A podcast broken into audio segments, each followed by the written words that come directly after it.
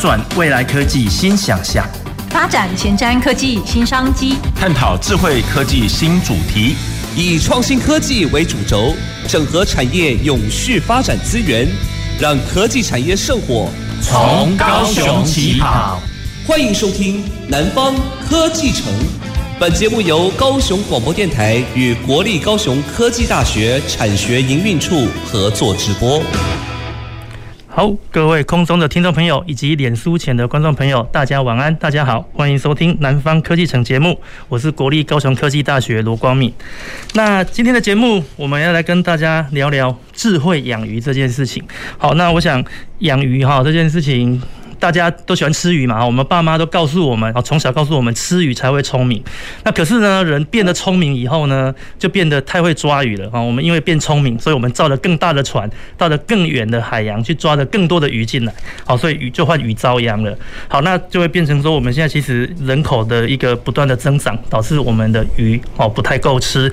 所以呢，在哦，根就是根据统计资料，我们在二零一三年哦，全球的养殖哦，就是渔业的养殖，其实已经超越超越了捕捞哦。那这个会会有这样子的现象，其实就是说，我们希望哦，有更多的一个哈一个一个养养殖的方法，让我们可以得到哦充足的鱼可以吃。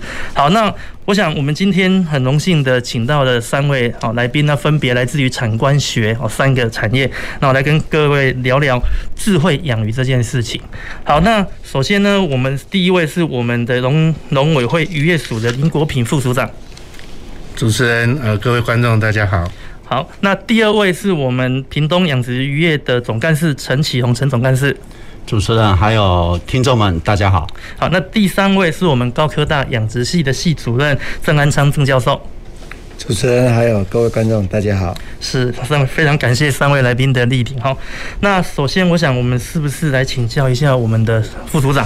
我就是说，台湾，我刚刚有提到说，其实养殖业它对我们的食物的来源是非常重要的一件事情。那台湾这几年来，我们的渔业发展。哦，特别是在养殖业这边，是不是哦，可以跟我们分享一下台湾目前的一个状况？是，呃，谢谢主持人啊，我们有这个机会来跟大家呃交流一下哈。那确实哈，这在联合国的统计上啊，这个养殖业呃渐渐的已经这个赢过呃这个捕捞业的哈。那最主要是呃捕捞的，刚刚呃这个老师也在讲哈，就是呃我们的技术好。那当然，这个海中的资源有限哈。那当然，我们在海上的这个部分已经呃，在国际组织上，以及在公海的部分哈，已经做了一些啊资源上的一些限制，捕捞上一些限制。所以在养殖业的部分，当然是未来啊这个开发这个呃，等于是水产这个食品啊这个部分，应该是最大的一个呃商机的地方了。那呃，养殖业在台湾其实也蛮。历史悠久的哈，那呃，从过去呃，这个最早在郑成功时代就已经开始有在养了哈，啊，一直到现在，其实它是一个非常传统的产业哈。那呃，其实到呃发展到现在哈，那过去的呃，不管是草虾王国、鳗鱼王国哈这样的一个状态哈，其实都在。这个呃养殖的这个过度的情况之下哈，已经对生态有些影响。那我们也针对呃未来的养殖业的发展哈，提出了一些啊政策哈。那大概上个月在农委会已经有一个啊这个政策上的宣示哈。我大概呃简单说明一下哈，就是说在呃这个尤其是余温的这个养殖的部分哈，我们会挑选比较适合来做这个养殖的地方哈。那针对它的基础建设做一些啊这个加强，好，那当然第二个部分就是在养殖的技术面跟人才培育上哈，那我们也希望哈在技术的这个部分，等一下或许会谈到一些智慧养殖的事情，是，那智慧养殖的这些科技新的技术也需要年轻人来。掌握啊，所以这个部分应该也是呃未来一个发展。那养了鱼之后啊，其实就要来卖嘛，哈，嗯，那其实，在台湾啊这个生产上啊，呃，供应国内绝对没有问题哈。所以其实我们养殖业的这个生产也都到呃卖到国外去了哈。所以其实呃在这样的一个情况之下，它必须要呃维持它的品质，好，比如说它必须要拿到一些认验证，嗯，哦，那在这个过程中也能够啊这个非常的卫生安全，好，那不管是国人或是这个国外的这个呃这个饕客哈，要来吃台湾这个优质的这个水产品啊，都是没有问题的。我想大概呃农委会约束这边的政策，大概就是呃在未来的这几年内哈，会朝向这个方向来继续的来推动。是是，谢谢组长。哇，其实组长刚刚把我很多很想问但是还没有问的问题都都回答出来哦。就是其实我们也会担心说，国内到底我们养殖的这个量到底够不够我们国人自己吃哦？因为这个牵牵涉到我们国家粮食自给率的问题。那刚刚署长其实也有很明确的讲了，台湾的鱼不但我们自己够吃，然后还有很足够的量可以外销到国外去。那我想这是一个非常好的好的一个好的一个。好，那接下来还有一个问题想要请教署长，就是说。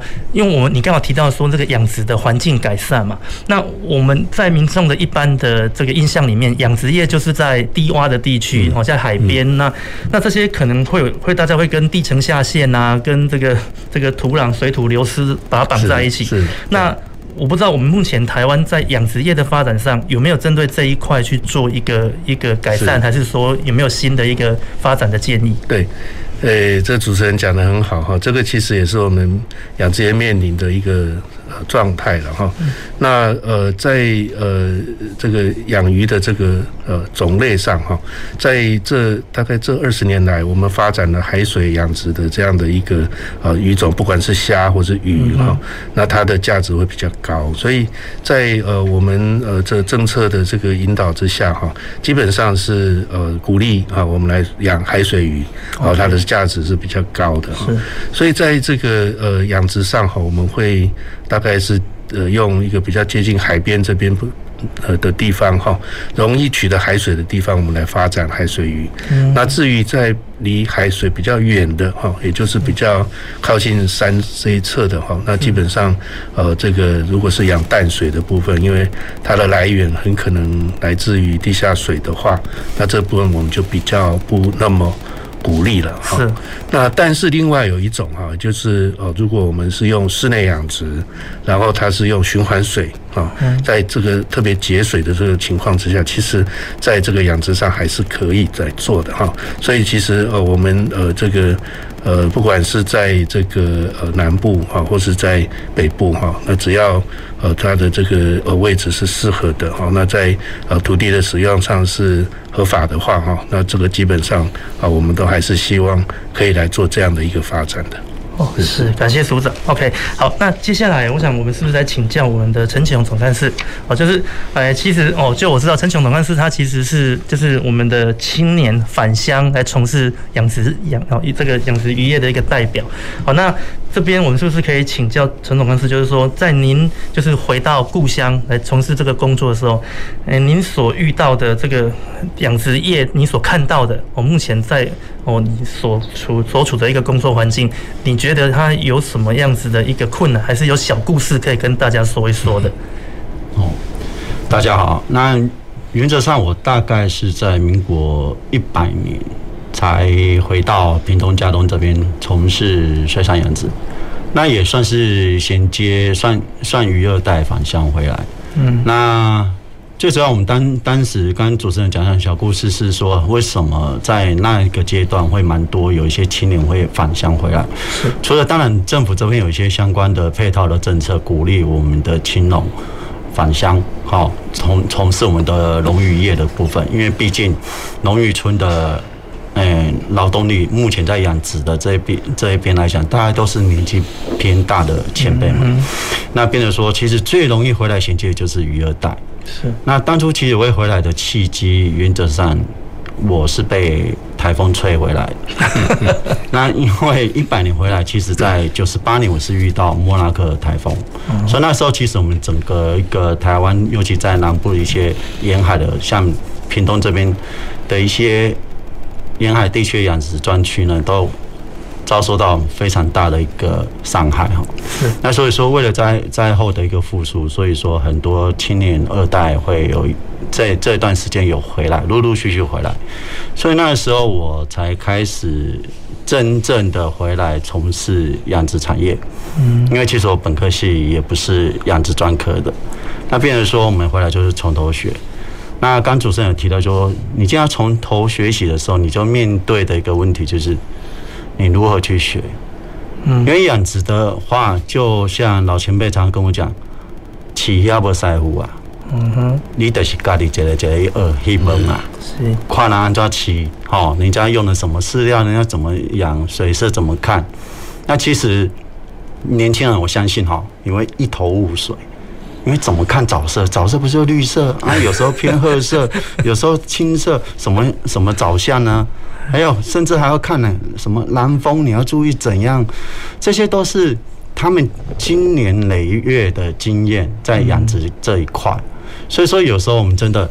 你没有任何我们在讲的数据可以去参考，哎，它到底有什么样会造成什么样的疾病啊？是什么样的状况之下就是需要换水？什么样状况就要需要用什么样的一个，哎，甚至它生病了需要一些所谓的合法的所谓的合法用药，动物水产用药，怎么去处理它？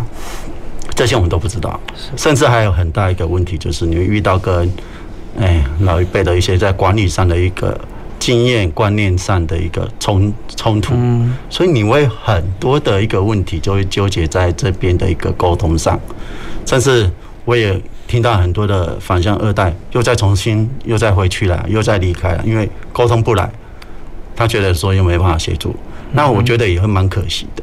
那所以说，其实刚。副组长也提到，其实我们回来到养殖渔村的时候，会发现其实我们还有蛮多基础建设，其实还有很多的改善的一个空间。那其实我们也因为屏东在沿海，尤其在屏南的部分，就像我本身养石斑鱼，原则上是从海水在养殖，但是现在我们的基基础设施还是要去扩大。当然，其实也不不避免的，就是说还是有很多的一些历史工业，比如说我们的海水馆。对对，会阻塞在排水的沟渠沟渠里面，排水的一些水利排水的一些管道里面。那这些怎么克服？其实书里这边也是加强在我们的各个一个生产区的部分，开始在建设所谓的海水供应站。嗯哼。那其实这部分也就是希望未来我们可以引进更外海更干净的海水。那我们原本在沿岸的这些所谓的溃陷的这些的海水管都可以再撤离。那甚至未来我们在疏浚上可以更顺畅，所以说在低洼的靠海的部分的一些，我们目前有时候遇到大潮啊、台风下大雨，像前阵子大雨，都很怕产业道路甚至鱼温会溃堤或是淹过去啊，就会重现像我们之前在讲八八风灾的时候，其实。每个人没死没死，最后都变成一整池，全部都在一起，鱼鱼都跑到马路上去。对，那因为变得说，它有很多，其实不是我们水利单位或是政府单位不想要清淤，是你没办法清淤啊。嗯，因为那些管线管线密密麻麻，你甚至业者也不知道你的是哪一管哪一个管线。那所以说，我回归到再讲，就是我们看到目前来讲，其实我们逐步逐步每年在政府的政策之下，我们其实也开始陆陆续续建设的所谓一些供水站，或是一些筹划中的。那目前的话，像目前最大也在屏东。佳东温峰那边有一个供水站，也是目前规模，而且目前的绩效都相当不错的。那后续我们再陆续其他的一个地方也逐步在设置这一个。那相相对的，目前来讲的话，今天也有谈到所谓的科技的一个部分。原则上，青年回来，就像副主任副主任讲到了，年轻人比较容易擅长来操作这一个，包含相关的一些所谓水产品的认证也好。他们比较有这个一个想法，会想导入去做去做认证。我举例产销履历就好了。我个人回来的时候，大概从一百零四年还是零五年的时候，我就开始做产销履历。但是那个时候，你跟老一辈的讲说产销履历，我压根本不敢跟他们讲，因为为什么？那涉及到很多 很多的东西，电脑的操作、记录、水质监测等等的东西。其实对他们来讲，水质监测什么叫好坏，其实他们不是本科系的，相信都不知道。他只知道水色好，溶氧多少是合理值，对他们来讲那不重要，他不知道。嗯那这就只能靠我们自己，因为你不可能去去请他们，就是说你啊，你要配合这样做。所以我的方式就是我自己做。嗯哼，我把我整个，哎，我有八尺三点二公顷的养殖面积全部都做，甚至我带我的产销班，我们是第一个在屏东做集团式的产销履历、产销班的认证，就是这样的概念在做。但是做到现在的时候，他们就会发现，就是说，牧场当然市场上也会需要产销履历这样的水产品。那就目前来讲，有时候老老一辈的会觉得说，他多了一些通路进来抓，当然是透过我们这边去去目前这样的行销推广，有些加工厂也好，或是说通路，它需要这样好的、安全有认证的产品，我们会多了比一般原本的外销的这样更多的通路。那我觉得说，反而这几年我会看到说，老人家会觉得说，还会以以这个为一个蛮高兴的一个点。他有时候会碰轰啊，跟人家讲，因为你在抓鱼的时候哈，我们渔场你有去看的时候就知道，有渔车在那边，有一些人在那边抓鱼，大家都知道哦，那是哪一户人家。啊，所以有时候也问，除了问你抓的价格，也问说，哎，你怎么会多这个通路？这个啊，啊，老一辈就是啊，这是某某加工厂来的，他们就要抓这个产销履历的。他就很自豪说，我整个厂都有做产销履历。但是其实我们知道，其实都是年轻一辈的在默默在去做这一块。但是我们这样循序渐进，其实是可以接受的。是。所以谈那么多，其实反向回来我看到的，其实除了基本建设我们逐步在做，那未来再导入一些科技的部分，等一下稍后也会再谈。是。的一个更深入的一个部分。那这一块其实是我们年轻二代回来衔接，其实现在也是一个契机。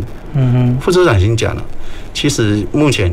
真的回来从事养鱼，其实是蛮好的一个选择。如果你真的家里就有从事养殖的话，你的门槛相对比外来的来的低。那其实你把它养得好，其实。未来是很好的一个发展的一个产业，是是这样，是是是。好，感谢我们的总干事。那其实总干事他，您现在所面临到的就是传统的养殖业要跨足到新一代智慧养殖的所面临到的一些困境。嗯，对。那我想，其实陈陈总干陈总干事他其实也非常认真的在在耕耘这一块了。那这边我其实还有一个小小的问题想要请教您，就是说，因为您刚好提到说，目前我们养养殖的方法是从抽海水到陆地上来，那其实会有一些管路的问题。那就我所知道，就是说，目前在东南亚或者其他国家，他们有一些直接就在海里面做所谓的箱网养殖。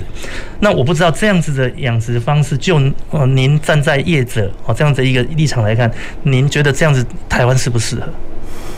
先就香网养殖来讲的话，其实台湾也有香网养殖的业者。嗯，那目前也是虽然还是比较少数，因为台湾变得说还是有一些地理位置跟一些养殖的场域，必须去去看看它适不适合做。嗯哼，并不是每一个区域都可以做，因为毕竟台湾会遇到台风。哦，那又有所谓的一些洋流风浪都还特别大，我们还不像日本或是挪威，它是峡湾型的，像。挪威根本没有台风，哦，那整个一个现现实的环境就不太一样。那但是其实若以香港的发展，若以全世界角度来看，我们需要未来如果真的是全地球村的概念来看，如果要满足这样的鱼类的一个蛋白，如果真的要产生这么大量，可能真的还是需要靠箱网这一块的养殖会比较多，因为毕竟陆地。的土地有限，是台湾的养殖面积也非常的有限，也不可能再扩大更多了。嗯，那有限都是在这。那你如果要把它的产量更再往上拉高，那除了更高密度的话，那就是要往外海。那就像我们有时候我们养殖青年在署理这边辅导的时候，我们也去看，在几年前我们去挪威挪威去看，他们也是从香港从近沿岸最靠近沿岸的香港开始做，嗯哼，做到现在已经从。已经到近海了.甚至目前发展要到远洋，OK，就是更外海的部分去去去养。是，那逐步这样的发展，那所以说台湾原则上其实香港也是并进的了，适合的点，适合的做它的一个养殖的一个功法去做养殖的物种，也不是所有。适合的鱼种都适合香网养殖啊，也是要挑选出我们适合台湾的养殖的一个香网的水产品。了解，所以我这边先先岔开话题，就是说我们现在是先请教一下我们的副署长。那如果以台湾目前的我们的一个政策跟我们的环境，政府支持香网养香网养殖这样子的一个一个养殖方法吗？是，诶，刚刚这个启宏在讲的时候，我就在 在想，这个其实刚刚政策上我少讲一块哈，也就是说，我刚刚大部分是以陆上余温的这个部分来做哦这样的阐述了哈。那其实外海相往也是我们的一个方向，因为台湾是毕竟是四面环海哦，这个海域的利用应该是呃这个是非常适合的了哈。但是呃地理位置就是因为冬天有东北季风，嗯，那这个夏天有台风啊，所以呃我们的这个海域的这个部分哈，其实不是那么稳定了哈。然后但是这几年我们有请这个呃这个等于是业者跟我们的这个学校教授哈，我们来发展那种可以沉降式的。哦，这个箱网哈，也就是可以比较到深一点的海域哈。那针对这个如果有这个呃状况海象不好的时候哈，它是用沉沉到海底啊避躲避这样子。那这个沉到海底，你还不能让这个箱网里面的鱼受伤，哦，让这个箱网不能变形。是啊，像这些都是蛮大的技术了哈。那未来应该是可以朝向好这个比较外海的这个方向来发展了哈。这个那当然这个。呃，刚刚讲到的这个政策，包括后面的产销的问题，它这个这么大的箱网产出来的这个量。好，势必要找到一个市场，好来做这样的一个销售。是，好，谢谢副署长。好，那刚副副署长其实有提有提到这个技术的问题，那我想技术的问题，我们就要来请教我们的郑主任。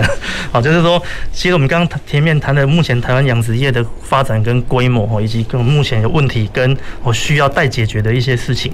那这边想要请教我们郑教授，我们郑主任的是说，那目前。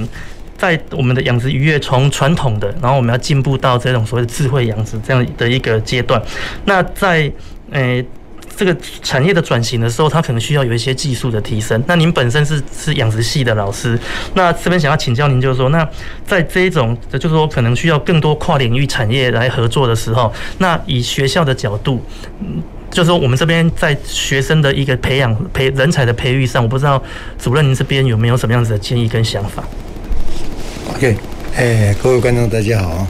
那其实我们台湾水产养殖从早期的一个粗放式养殖，到现在的一个集约式的养殖，那以全球的整个发展都是朝向集约式的比较多。那因为集约式它养殖它风险度会比较高，就不像早期的我们说靠天吃饭，它必须要一些技术性的层次去提升它的育成率。那我们从早期民国八零年那时候，呃，在署内的一个配合支持之下，有引进相关的像是自动化集约式的一个鳗鱼系统。那以致台湾其实那时候技术在目前的智慧外养殖在那边有初步成型，有逐步领先中国大陆。那中国大陆目前他们做的几乎是啊往室内。哦，很多都室内安全性的一个养殖发展。那我们看的，呃，他们的进步，呃，以及台湾的进步，哦，都朝向一个最简单的，就是要科学化。那谈到科学化，就刚才主持人以及哦副副署长还有呃启宏都有谈到，就如何。要智能化的一个养殖。那八零年代那时候，我们研发的是自动化的一个监控。那随着我们技术慢慢提升，其实台湾拥有很多科技的一个人才，尤其是在我们资讯化系统那边做的相当棒。那我们在渔业政策。等等，刚才呃呃副座有谈到我们一些冷链系统、行销等等，其实现行的一个科技化养殖已经慢慢融入这些呃技术，所以我们在跨领域，我们学校有一些课程也跨系在合作，包含不同领域，比如说我们的食品系，或是我们有一些啊、呃、其他的自动化。的一个管控啊，一些冷链的相关研究的一个科系，都慢慢把这些技术融入到我们新的技术里面。那在这技术开发，其实大家说智能，何谓智能？现我们大家的概念好像是呈现一个数值出来。其实在这几年，署内也蛮支持我们学校高雄科技大学在各种类的呃研发，从我们屏东的呃。石斑鱼，还有五仔鱼，甚至一直北上到我们的一些虾类养殖啊，或是乌鱼养殖啊，啊，最近的呃云漳一带的文蛤养殖，其实都导入相关多的一个技术。这几年署内政府的一个支持，在一个智能化的一个系统控管，也应该提供蛮大的一个资源了。那其实这些相关的感受，我相信，呃，在启荣也感受到相当多。呃，这条路其实是一条蛮漫长的路，还有很多要研究。我说为什么还有很多要研究？因为其实水中吼的深色哦，跟陆上动物的深色不太一样。嗯哼。哦，在陆上嗯的一个深色，它比较不会受我们一些藻类啊、悬浮物的一个影响，它的精准度其实很容易受到影响。那也是这几年其实政府以及产业还有学界，我们一直期望开拓的，这是第一个点。哦，我们未来怎么把深色的一个精准度去提升？那第二个点其实。我们常常讲的一个点就是说，如何更科学化、更精准化，把我们养出来的一个生物呈现到消费者的呃一个呃不转不只是口中或是手中嘛吼。那我们看的就是安全性的一个养殖。其实，在一个科技化的其实呈现的数值，怎么让这些数值趋于平稳？我们水中有看我们基本参数氨氮亚硝酸，或是所谓的硫化物。现在可以借由一些益生菌，各式的益生菌去解决这些问题，甚至一些病原体，我们所谓的一个红彩病毒，其实在署内蛮支持这相关的研究。我们石斑，我记得在早期，在十几年前，署内就投入蛮大的动能，对这块病原的一个抑制。但病原的一个抑制不是说哦，我们用一些抗生素去处理，我们也在署内的支持，成功应该是全球哈可以用。呃，益生菌去有效的控管红彩病毒，尤其在石斑类，它可以借由我们研发的益生菌以及配方，完全控管到红彩病毒，好抑制它。那在相关的水质参数，其实在这几年，正我我们强调的就是啊，期望能节水节电。那这相关的技术也应用在这一套，其实等下可以呃启宏可以分享，就是说除了我们高科技的一个深色导入以外，那我们也用了很多菌株，不止高科渔业署，都跟屏东、高雄等地都进行相关的一个合作，那这块部分也做得相当好，目前。几乎可以像五仔鱼，我们可以做到无用药的一个养殖，石斑也可以做到无无用药养殖。那在启宏那边也看得相当明显，它完全一滴药都没有呈现。那我们也期望这些相关技术能在呃官方的支持以及业业者共同的努力下，开拓更好的产品。好，这是以上。我简单的一个看法是是，谢谢谢谢主任。好，那其实我刚刚主任提到，就是说其实目前高科大这边，其实我们已经有做跨领域的课程在培育这一块。好，那因为现在时间的关系，所以我们上半段的节目先进行到这儿。那先我们非常感谢三位来宾的分享。那我们休息一下，待会儿再回来南方科技城节目。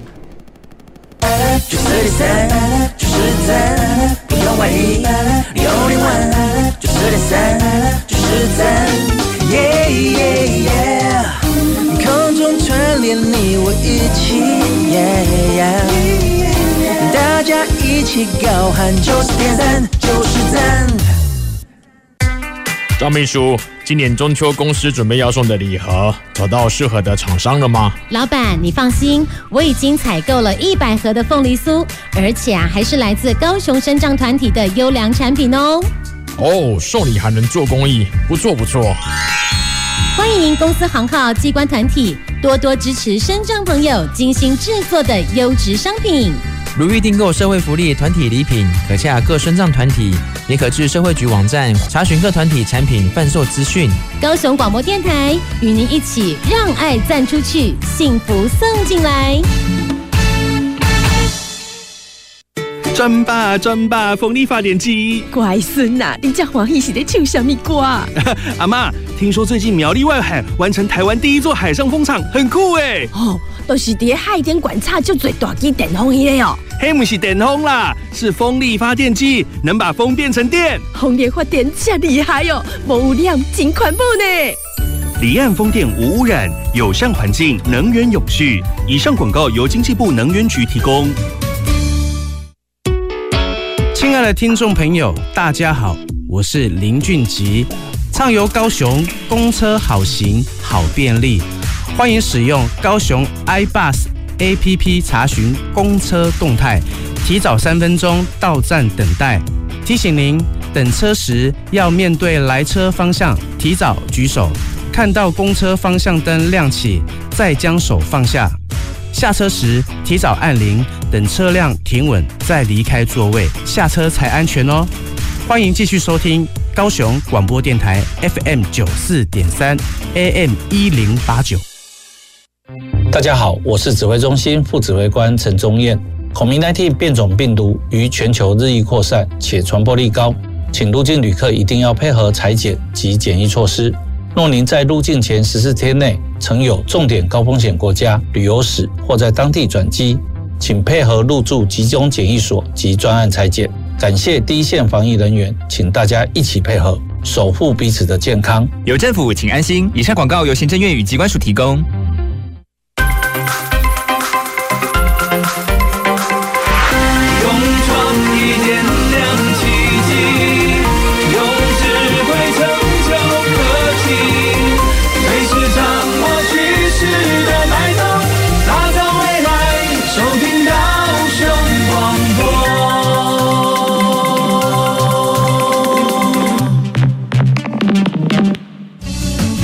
前瞻的，未来的，您现在所收听的是提供您最多科技产业新知的南方科技城。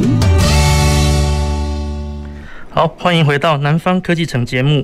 南方科技城是由高雄广播电台与国立高雄科技大学产学营运处合作制播，在每周二下午五点半到六点半这段时间为大家服务。那我是罗光敏。那可能有些听众会觉得很奇怪哦，这个声音这么难听的家伙，为什么每个礼拜都坐在这边主持？好，那这边跟各位哦听众跟各位观众朋友说明一下，因为我是。那国立高雄科技大学产学营运处的副产学长，那这是我的业务之一，好，所以就必须在这边为各位服务了，好，那 声音难听，哈，这是我个人的问题，但是我会尽量的让我们的节目，哈，趋于完，哦，趋于完美，因为我们请到的来宾其实都，哦，都是身经百战、具有丰富经验的。好，那在我们的节目的第一阶段呢，我们跟各位听众朋友介绍了养殖业，哦，它的规模以及我目前我们在人才，哦，以及转型上所遇到的一些问题。那我想，我非常感谢三位。来来宾的分享。那在节目的第二阶段呢，在我们节目下半段，我们要跟各位聊一聊如何用智慧的方法来养殖。那其实，在节目上半段，我们的郑主任其实也有提到，就是说我们的早期是从自动化开始转型，然后慢慢要进入智慧化。好，那因为这几年其实 AI 哈这个人工智慧的这个议题非常的哦，非常的大家非常热门。好，那任何的产业一定要挨一下哈，你只要牵牵扯到 AI，那就会有一些很多的一个附加价值。那在养殖业这边呢，我这边所很粗浅的了解到的 AI，就是包括可能是有一些无线传输啊，或者是一些智慧感测好的的一些技术。那这些东西是不是对我们的养殖业有这么大的一个帮助？那我想下节目的下半段，我们还是请三位来宾来跟我们聊聊哦这一部分。好，那首先我们来还是请教我们的郑主任。好，就是说，嗯，我们刚刚提到说用。智慧化养鱼，包括监测的部分。那您刚好提到说，在水里面跟在陆地上，其实感测器的，然后它是的面临到的那个严苛程度是不一样的。那就想这边想请你跟我们分享，就是说，那这个东西如果我们在养殖业真的加入这样子的东西，那是不是对于我们养鱼的一个存活度，它有很大的帮助，还是说没有？对呃，大家好。那个我们在各式的一个研究看出来，哈，从早期我们水产养殖几乎是啊看水色。刚才启宏谈谈到，就是说我们看水中的颜色，但是我们半开玩笑说，诶，那我如果是色盲怎么办？我看不懂水色啊，那这个是问题就很严重。是，所以我们一直强调如何科学科技化养殖，就要回归到我们的一个深色的一个管控。那以目前我们在这几年啊长期做下来，有发现一个参数叫做氧化还原电位 ORP，这个参数极度的一个重要，它反映的就是我们池底的一个呃硫化物的一个变化。那这个参数我们这几年一直提供业者相关重要的一个数据的一个变化。我记得在大概十年前我测这个参数，觉得相当的奇妙，怎么测变化点相当大。也不知道原因，为什么落差点那么大？曾经一度想放弃。那经过我们整年的一个监控，慢慢做出它一个端倪。不管我们的一个测量技术，或是在我们的数值的变化，都可以合理性的去解释这参数。那以至后来，我们也一直把我们这些相关的技术跟产业分享。那现在产业分享，其实我说鱼吼。正常也不会因为氨氮亚硝酸死亡，它的死亡通常都是因为硫化物的死亡。所以在养殖过程有所谓的啊三三六九，所以三六九就是三月份、六月份、九月份这些低压会造成池底分解。那我们就可以借由这种 ORP sensor 很明确的去监控它的一个变化，也可以告诉我们产业哦从事现场的朋友，我们不再需要再靠水色去完全监控，我们其实看得更仔细。有时候很多业者反映说：“哎，老师，水色很漂亮啊，那为什么都死亡了？”嗯，那原因其实就是池底的一个变化没有去掌控好。那其实我们说智能化。智能化不只是自动监控，刚刚我们说我们八零年哦的一个自动化监控，到后来我们现在智能，智能我们这几年在署任的支持也研发了很多菌体的一个运用，那我们尽量把一个菌体的一个成本降低，那时候我们现在借由复合式的一个光合菌，可以有效提升水中的一个 ORP，那。其实它就间接的解决我们池底硫化物的一个问题。那现在其实越来越科技越来越发展，我们甚至刚才有讲到产销履历的部分。其实产销履历我们讲的就是说，很多已经上了年纪的养殖业者，他不可能去登档。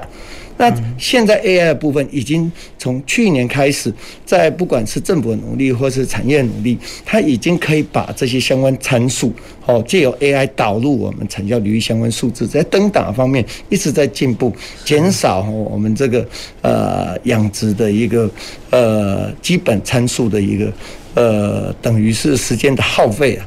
那当然我们也一直期望努力跟启宏或者署内持续合作，我们期望。中国大陆我们看的，它其实就是简单的自动化监控。那我们强于他们，就是我们不止自动化监控，我们在菌株的一个努力。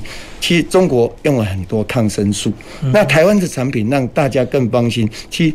我们台湾消费者对我们的产品要求相当相当的一个严谨，没错。那也在署内支持。我记得我们今年有一个呃畜试所的案，他们畜试所对我们是呃水产养殖也提出很大的一个好奇，为什么我们已经可以进入到无用药的一个养殖技术？那其实也都感谢产业的相关努力。那我们也期望在学界的努力以及官方努力。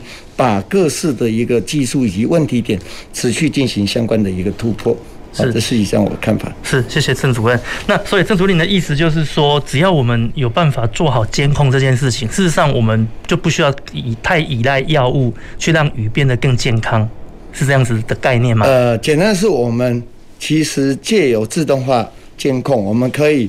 呃，配合我们一个产业以及学术政呃政府的努力，它研发相关菌株的一个应用。我们把这菌株，我们可以针对我们现在哪个数值比较偏高或是危险，加了这些菌株哦，我们可以达到我们安全性的养殖。了解，呃，简单说是这样。了解。所以郑主任这部分的话，都是由养殖系的学生跟老师这边一起合作来来来研究这这方面的相关知识吗？诶、欸，除了我们学校有示范场以外，进行相关高密度的一个养殖开发，那我们其实也在署内常年的支持下，跟不管是启宏、屏东区域，或是高雄各区域，甚至台南、嘉义，那。北上甚至在云林、哦彰化，那我们高科这几年其实，在彰化有一个发菌点，云林有一个发菌点，那高雄也有一个发菌点。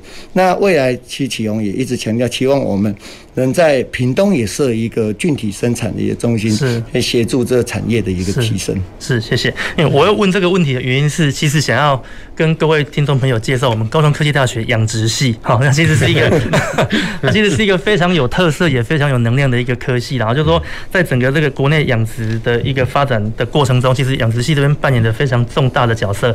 那我们养殖系也不只是局限在传统的养殖，其实对这种未来自动化、智慧化，我们其实也有投入很多，老师跟同学都有投入很多心力在这方面。好，所以这边跟各位听众朋友分享，好，分享这件事情。好，那接着我想，我们是不是请教我们的陈总干事？好，就是说。在智慧化的过程，应该说从以前我们在养鱼的时候就发现说，其实养鱼蛮耗电的。好，那在智慧化的过程，它可能又有一些额外的一个电力的需求。那我这边就是想要了解，就是说我们以前有听过什么鱼菜共生啊，还有鱼电共生这一块。那我不知道将这种太阳能光电或者是这种电力的哦这方面，把它引入到养殖业，您个人的看法是？这一块有关雨电共生，应该是最近我们一直在讨论的。那雨电共生其实它也是一个绿绿电的一个发电的一个一个概念。是。那原则上，如果就养殖端来讲的话，原则上整个政策来讲的话，如果可以符合到养殖的现况，其实是非常的美好的。嗯哼。那目前现行来讲的话，如果以养殖端需求的电，其实手里有几套的一个一个配套措施都有在在协助啦，包括我们的所谓的。养殖用电就把它当是农业用电的一个角度来去做，其实所以这边跟包含台电这边都有协助在养殖端这边，尤其在去年我们就开始针对养殖用电就可以归类在所谓的农业用电的部分，甚至它在它的电费的一些计算来讲的话，也有一些优惠的部分。是，其实目前来讲已经大大降低养殖业者的一些电力的一个支出，因为养鱼的成成本哦电哦其实都占了前。两名左右了，对，前两名，看你养殖的物种来讲，那如果要靠光电来去支撑这个养殖用电的来讲的话，目前来讲的话还没有到那么普及。那原则上，光电跟养殖来讲，会目前来讲，主要现行来讲还是以电供应给台电卖电，嗯哼为主。那目前还没有去转换到。未来当然，我们我们在养殖端也有提出，就是未来的话，我自己发电也是也可以供我渔场用电，多余的再卖给台电。对，但是我这边也是讲，有些以现实面来讲，以现实面来讲，如果未来的我卖给台电电比较利多的话，对，那我吃原本的电比较便宜的话，那我还是会卖电给台电啦。没错，那。所以说，原则上，目前现行渔电共生来讲，其实梳理的一个政策来讲，目前尤其在屏东这边的话，相对屏东现行来讲比较麻烦一点的是，屏东养养殖的生产的硬体设施，就讲了它的水，它的池塘，它是 RC 建筑，是就是水泥的，跟云嘉南来讲，它是土案土堤的，是，所以在开发建设光电来讲的话，就遇到一个。问题就是建设就不容易，是，尤其他们目前台湾，尤其在屏东这边的话，它的一些提案，嗯哼，就是因为它比较高一点，水比较深一点，因为它集约的养殖，相对它的养殖面积是极致的利用，所以很少会像云嘉南那边的话，比较大土土案会有比较大的通道，是，所以在做这个一个建设来讲比较容易，在我们这边要导入。蛮难的，因为你一个破坏，那些都是相相当的费用都相当的高，甚至养殖面积又要牺牲很多。那业者一般来讲比较不容易导入，先行比较容易导入在光电里面的，原则上大概都是以从事室内养殖的业者导入速度是比较快的。那现行也是先以这个是优先来来做，那并不是。说现实面，并不是每一个现阶段在开放式户外养殖这些业者可以全部变成室内，因为它投资的金额会非常非常的大。那现在我们还是在思考怎么样跟我们的在绿电发展、绿电共生的发展的角度，怎么取得到一个平衡点的一个部分。那所以这边有开始在设持续的在试我们，尤其像平壤我们这边养的主要的外销的进去的物种，就是石斑鱼啊、五仔鱼等等。在做所谓的测试，是就是真的在光能电板的话，四十 percent 的一个遮蔽率之下的话，它的收成是不是能保证有七成以上的一个收成？那这样至少养殖业者的一个获利不会因为你的关关电的话受影响。这个是苏宁目前有在持续在进行这一块，那我们业者这边也有在配合在在运作，那也是希望未来这边可以突破，可以。当然，我们业者的角度是希望导入光电，除了我们卖电。当然我们的收成能更提高，是这是会更好的。那相对的业者就是容易去导入这一块。了解，好，那既然都提到了这一块，那我们是不是 可以请副署长这边 给我们呼应一下？就是说，目前我们政府单位对这一方面的对这个问题的态度是？是，谢谢哈。呃，我想，呃，渔电共生本来就是这个政府在推的一个政策了哈。那我要解释一下哈，刚刚启宏跟老师在讲的，或许是呃这基本现场的一个事哈，但是现在全世界。在呃推动这个绿电这件事情哈，也也就是这个我们所谓的呃零碳的这样的一个政策哈。那呃像呃世界上比较大的一些呃这个呃贩卖的公司，比如说 Costco 或是沃尔玛这些哈，它未来贩卖的这些这些产品哈，它会强调就是呃这个要要是零碳的哈，它才要。也就是说，它必须来自于绿电生产的一些产品，好，它才要哈啊，所以为什么？这个呃，台积电它也要来呃，这个呃，这个支持风电啊，因为台积电的这个产品它也必须是绿电，是这个是世界的趋势了哈。所以呃，我想我们的这个养殖业的业者哈，其实也有嗅到这一块哈，所以呃，有蛮多的这个业者已经在做这个渔电共生这样的事情。好，那再回到这个养殖技术的这个部分哈，那刚刚启宏有讲到这个电哈，其实养殖跟电哈是分不开的哈。那刚刚他讲的是成本的问题啊，其实一定要电。啊。那你你这个呃，不管是由台电来的电，或者自己发来发来的电哈，你必须要推动水车。那我们未来的这些监测的这些仪器也都需要电。那这个呃，那呃，我们安上的一些设施也需要电啊，等等哈。这个电的这个来源是一定跟这个养殖是分不开的啊，也是这个呃，它本来就是一个用电的产业。哦，所以呃，如果呃我们的这个发展哈，呃，我们就讲两两种就好了哈。刚刚启宏在讲的有一种是叫做呃这个室内型的，嗯，那室内。型的话，它会比较呃耗费成本，主要是它还要再盖一个房子。那这个房呃这个发电是在屋顶哈。那它这样的一个发电哈，其实呃这个呃这个呃等于是它的面积比较大一点以外哈。那它对于它的这个养殖的这个部分，其实就是在呃保护之下哈，在这个水泥的这个保保护之下哈，那不怕热也不怕。人啊，那就受到人为的控制啊，所以这个部分如果呃，刚刚在讲这个屏东这边的这个呃水泥池的部分哈，其实是比较适合来推动啊，那当然它的成本就比较高的哈。那另外一种叫做地面型的这个呃鱼电共生啊，也就是它是开放式的。这样的一个余温哈，那我们的规定是必须啊这个呃呃光电的板哈，这不能超过覆盖率不能超过四成啊，所以它发电就没有呃像屋顶的这样这个比例那么高哈，但是它的面积广啊，所以它其实发电量。啊，也蛮大的哈。那当然，刚刚呃也在解释哈，这个呃大家在试哈，说看覆盖率四成对于这个养殖的这个影响哈。嗯。那我们水事所其实在呃这个这几年也有做了一些实验哈。那大概。基本上七成都可以，呃，就是没有受到影响，大部分的鱼种了哈。那呃，文革的部分，它在第一次的实验的时候好像有稍微低一点，但是也超过八十。那后来它做了一些改良之后哈，那它的这个这个呃生产量就比较高了哈。那主主要是因为文革它是跟这个藻类是有关系的哈。那我们后来也跟水师所在在讨论了哈。那其实有部分的这个没有被。呃的这个板子遮到的部分哈，它产生的这个藻水啊，嗯，好，其实可以输入到其他的池子去哈，所以其实，在这样的一个分配之下哈，或许哦也是一个可以帮忙的地方了哈。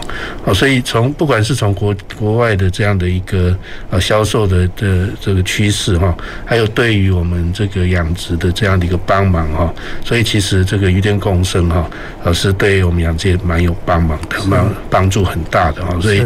啊，其实在这边也可以啊呼吁哈，我们呃这个年轻人啊，未来要来投入我们养殖业的话哈，其实就呃这个鱼电共生又可以呃在同一个土地上哈，它不只是可以做养殖的收益，也可以做发电的收益啊。是。那在这样的情况下，等于立体式的生产啊，其实是呃蛮赚钱的啊，大家可以来试试看。是，谢谢谢谢副署长。好，那我们所以刚刚我们提到问题就是电力的部分啊，那我们刚刚其实还有一个问题就是说，那除了电以外，我们节目有提到说，就是要用人工智慧，就是用 AI 方式来智慧化养鱼。那我想这边想要请教陈总干事，就是说，那以您以您实际在就是在现场在养殖的经验，你觉得导入这一种这种所谓的人工智慧的这样的一个技术，你个人的看法是，你觉得它对你们养殖会有什么样子的冲击？是好的还是不好的？你觉得它智慧的导入哈，其实我这边场域也也有做一些导入啊。那相对其实我们去国外也看了，像挪威的话，原则上他们在这个整整体上来讲的一个设施设备在智能化的导入也很多。那台湾已经算是已经逐渐逐年都有在渐进，都都有在提升。是。那其实我要讲，其实刚刚郑老师也提到，我们养殖要看水色，看什么？其实我看不来啊，即便我没色盲，我也看不来。我还是需要水中的一些参数来告诉我说，哎，它可能会发生什么问题了？是是不是缺氧，或是说 ORP 过过高，或是怎样的状况有异常？那我们得来做处理。早期的我有可能就是真的与，因为不懂，只能看到鱼已经开始有一些病的状况。嗯哼，病的状况，你可能寄生虫的角度、细菌的病，或是刚老师也提到了红彩病毒，哦，这个就很麻烦。那这个东西的话，再来去做救治、医治。嗯甚至病毒其实没得救，病毒就是就 就像现在我们需要它自行产产生抗体抗体一样，其实它没得救啊，没有什么特效药，那它的预成率就会不好。那每年常常就是这前几年看到也是这样的状况。那老人家对这个也没辙，那可能养赖就是做一些疾病所谓的用药的一些处理，让它处理掉。是。那我觉得这个是不是养殖这样一直整个一个循环这样下去，咱们怎么得了？因为不是所谓的看天吃吃饭，有时候变成说在这一块你自己也没有在管理上做好的话，那会在你未来的一个养殖的收益来讲，你真的是会入不敷出啊。是。那所以说我们会跟学校这边去做辅导的一个。接受辅导也是这样，开始去测这样的一个水质。早期我们在测水质的时候，就开始最早接触就是试剂试纸，嗯哼，啊，有些议题需要显示的时间，或是后面的话有期待式的口袋型的啊去测测试。但是这测试的设备也是要做校正的，包含你的容量或是什么。但是后面我们觉得说，你看你一次就算了，那你如果面积大的话，您个人像我回来，你要去测每一次都要去测，哇。那个是风吹日晒，你还要测，你一天测一次，你就觉得很累了。如果你早晚勤奋一点，一个阶段去测，那真的为了。探讨这个一个数据会不会影响到我水质的变化，要怎么做处理预防？哇，你们花了很多时间。嗯，所以回归到刚刚讲的，若未来在这科技智能导入这些水质监测，对养殖业者有没有帮助？